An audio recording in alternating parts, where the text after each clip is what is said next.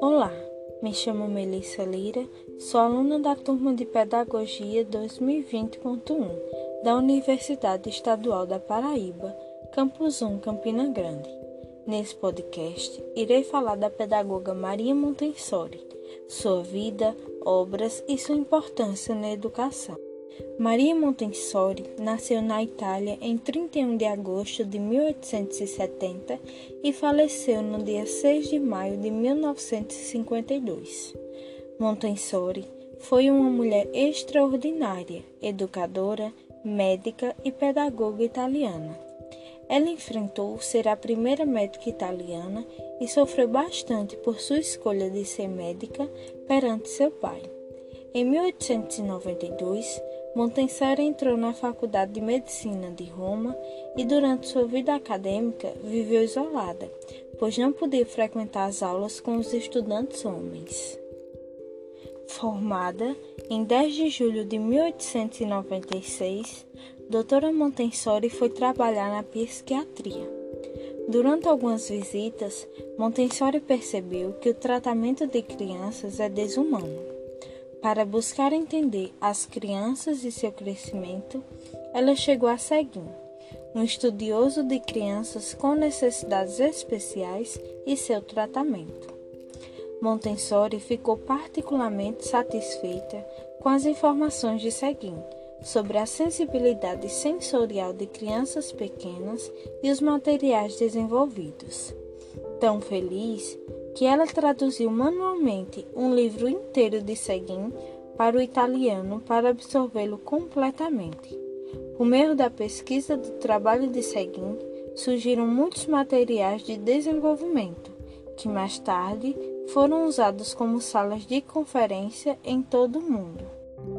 E foi a partir desses estudos sobre crianças que surgiu o interesse em fazer pedagogia, no qual sofreu também por sua escolha de iniciar sua carreira na educação como pedagoga.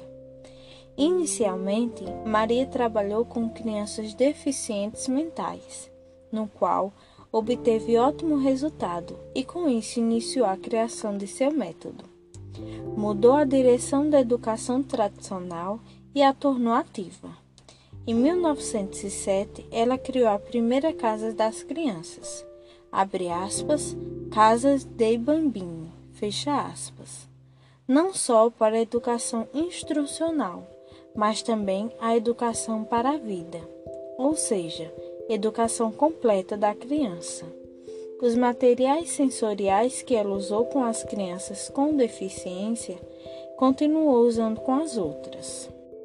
O ensino de Montessori era voltado para a estimulação sensora e motora, cores, formas, sons, dimensões, experiências técnicas, sensações musculares, movimentos. Montessori dava atenção prioritária à escrita, e com isso as crianças aprenderam a ler e escrever rápido. Montessori prosseguiu com seu trabalho até que Mussolini assuma o poder e tenta fazer com que as crianças se adequem ao fascismo, o que iria totalmente contra as ideias de Montessori. Logo, ela não aceita e decide viajar para Barcelona, onde abre uma escola e segue os mesmos métodos. Tempos depois, Montessori passa a viajar muito difundindo seu sistema montessoriano. Montessori passou sua vida se dedicando às crianças, à construção de metodologias e à construção de um novo pensamento à criança.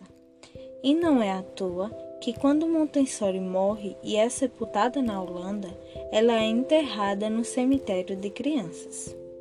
Nas fotografias de Montessori, ela sempre estará abaixada ou com os olhos na altura dos olhos da criança.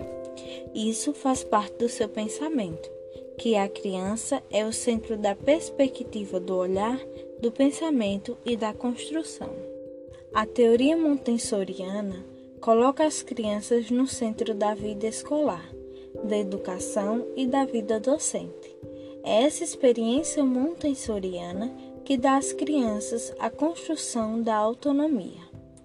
Montessori recomenda atividades estimulantes para despertar a criança, promover a autoeducação e fornecer-lhes métodos de trabalhos adequados.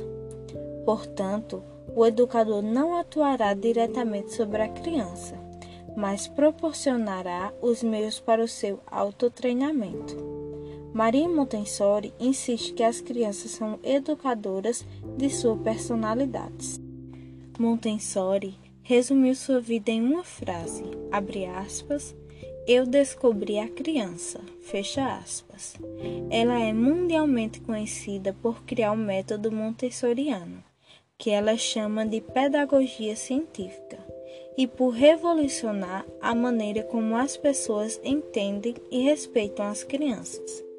Quase todos os países do mundo têm uma escola montessoriana e realizaram algumas iniciativas educacionais revolucionárias com base nas descobertas de Montessori. As escolas montessorianas incentivam os alunos a ter um senso de responsabilidade por seu próprio aprendizado e a ganhar a autoconfiança. Essas instituições levam em consideração a personalidade de cada criança enfatizando a experiência e o manuseio do material para obter a concentração e o aprendizado pessoal. Os alunos são expostos a trabalhos, jogos e atividades de entretenimento, o que o aproxima da ciência, da arte e da música. Alguns pontos do método montessoriano. O primeiro ponto da teoria montessoriana é o ambiente organizado. Segundo Montessori, a aprendizagem necessita da organização. Ela passou a estudar um ambiente escolar que pudesse proporcionar não só o atendimento às necessidades inteligentes da criança, mas que pudesse estimular o desenvolvimento do ato espontâneo. Na sala de aula montessoriana, os materiais são colocados de formas organizadas e em uma altura que as crianças podem ter acesso. O segundo ponto do método montessoriano é o uso de materiais e utensílios da vida prática. Por exemplo, panelas, escorredores, colheres, copos, vassouras, sempre do tamanho adequado para que a criança possa manipular. Esses são os pontos essenciais na prática e na teoria montessoriana. Esse processo ajuda no desenvolvimento, na coordenação motora, na disciplina, na independência, no controle dos movimentos e também ajudará a desenvolver a inteligência no trato com números, leitura, alfabeto e etc. O ambiente é o lugar onde a criança pode livremente escolher escolher brincar com o que ela tiver vontade. O terceiro ponto são as diferentes idades dos agrupamentos em sala de aula. A interação entre grupos de diferentes faixas etárias, as crianças maiores auxiliam as menores, as menores se inspiram nas maiores, e nesses métodos incentivam grupos que abrangem diferentes faixas etárias. Quarto ponto o professor, que para Montessori se chama de adulto preparado, é aquele sujeito que acompanha a ação da criança, ao mesmo tempo que organiza, orienta, mas não determina o que fazer, quando fazer ou como fazer. O professor não corrige a atividade, não diz se está certo ou errado, não coloca o que tem que ser feito.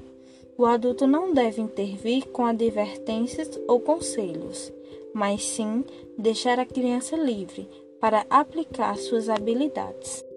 Quinto ponto: o aluno trabalha por tempo indeterminado o material que ele escolhe. O aluno pode trabalhar o tempo todo com um único material e com ou sem o auxílio de um adulto ou amigo. A capacidade de escolher ou a liberdade dela são pontos importantes na ação da criança durante a aula na escola montessoriana. Sexto ponto: a convivência e o respeito dos alunos com os professores.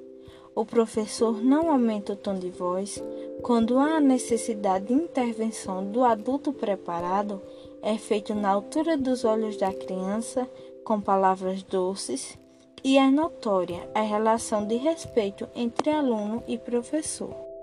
Maria Montessori publicou vários livros em que expôs as bases filosóficas de suas teorias pedagógicas, entre eles, abre aspas, Educação para um Novo Mundo, fecha aspas, de 1946.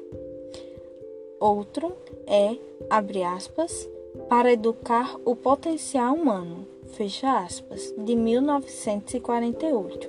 E, abre aspas, A Mente Absorvente, fecha aspas, de 1949, que aborda a educação de crianças de menos de 3 anos. Chegando ao fim, citarei algumas frases ditas por Montessori. Abre aspas.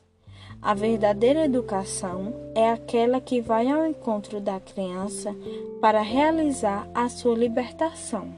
Fecha aspas. Outra é, abre aspas, para nós, as crianças revelaram que a disciplina é resultado somente de um desenvolvimento completo do funcionamento mental auxiliado pela atividade manual. Fecha aspas. Por fim, quero agradecer a todos por terem me escutado. Até breve.